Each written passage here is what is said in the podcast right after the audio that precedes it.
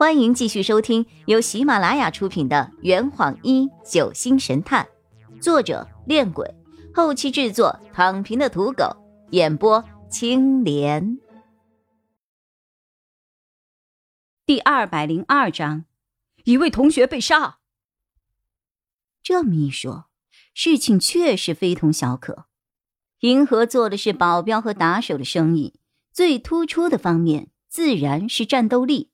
张璇就是一个最典型的例子，敢与这样一个企业作对的组织，势必拥有近乎同等的战力。我靠，事情演变到最后，不会要打仗吧？正在我烦恼之时，洛佩突然开了口：“我们这是在哪儿啊？”哎，我回过神来，一脸茫然的看着周围。原来我们在闲聊之时，不知不觉间走到了灯火阑珊处。呃，我也不知道。我尴尬的挠了挠后脑勺。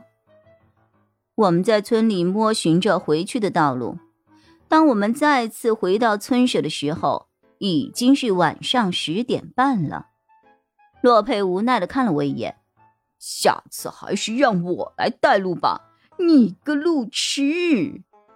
哎呀，能怪我吗？谁叫这些村子里的房子长得都一样呢？当我们再次回到小院的时候，佐伊慌忙的从一号土坯房里跑了出来，来到了我们的面前。两位，你们可算回来了，出大事了！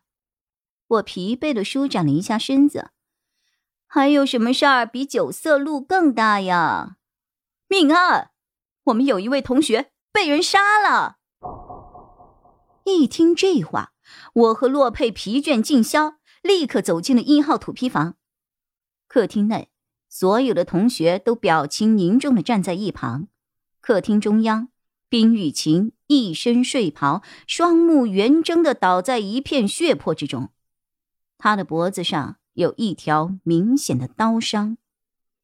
张璇和白小霜正蹲在冰雨晴的尸体旁检查尸身，见到我和洛佩走过来，白小霜立刻说着：“不超过一个小时，这里就是第一案发现场。”这，这是谁干的呀？我咽了一下唾沫，心中极是复杂。张璇摇了摇头：“可能是村里的村民，或者是沉船案的幕后黑手。”洛佩蹲在了尸体旁，仔细观察了一下冰雨晴脖子上的伤口，随后他站起了身来。有谁知道发生了什么事儿吗？大家纷纷摇头。那各位，今天天色已晚，请大家先回到各自的房间休息，明天我再向大家了解具体的情况。黄婉一颤颤巍巍的问道：“那，那雨晴呢？”“嗯，请大家放心，我一定会找出杀人凶手的，还雨晴一个公道。”之后，他又转向了白小霜和黄婉一：“你们二位就搬住到我和雨涵的房中去吧。今晚我和雨涵。”就住在这里。洛佩要两个女生住到二号土坯房中，是为了保护现场不被破坏。但是我不明白，为什么他会让我留下来和他一起住在这儿？我倒认为，这个时候白小霜或者是张璇更应该和洛佩待在一起的。大家听从洛佩的指示，纷纷回到了自己的房里。我则是去隔壁，将自己和洛佩的东西从原来的房间里拿了过来。此刻，洛佩已将冰雨晴的尸体搬到了一号土坯房其中一间卧室的床上。洛佩站在床边，凝视着冰雨晴的尸体。我走过去问他：“哈洛，为什么单独将我留下来呀？”洛佩愣了愣。严肃的说着：“因为凶手就在刚刚那十个人当中。”你，你说什么？洛佩戴上从张璇那里白嫖来的手套，将冰雨晴的头微微撩了起来。你看看这个伤口。冰雨晴脖子的左侧有一条又长又直的刀口，刀口倾斜，由上至下，略向前方，似乎是有人站在冰雨晴的面前，将她的脖子上划了一刀。至于方向，我分析着。刀口在脖子上，由左上方朝右下方直直的切下去的，凶手应该是惯用右手。来，跟我来。洛佩再次将我带到了鲜血四溅的客厅。毫无疑问，这里肯定就是第一案发现场。雨涵，根据现场的血迹分布，你能看出什么问题？客厅的地面上有一大滩的血迹，血迹的中间有一个人形的空地。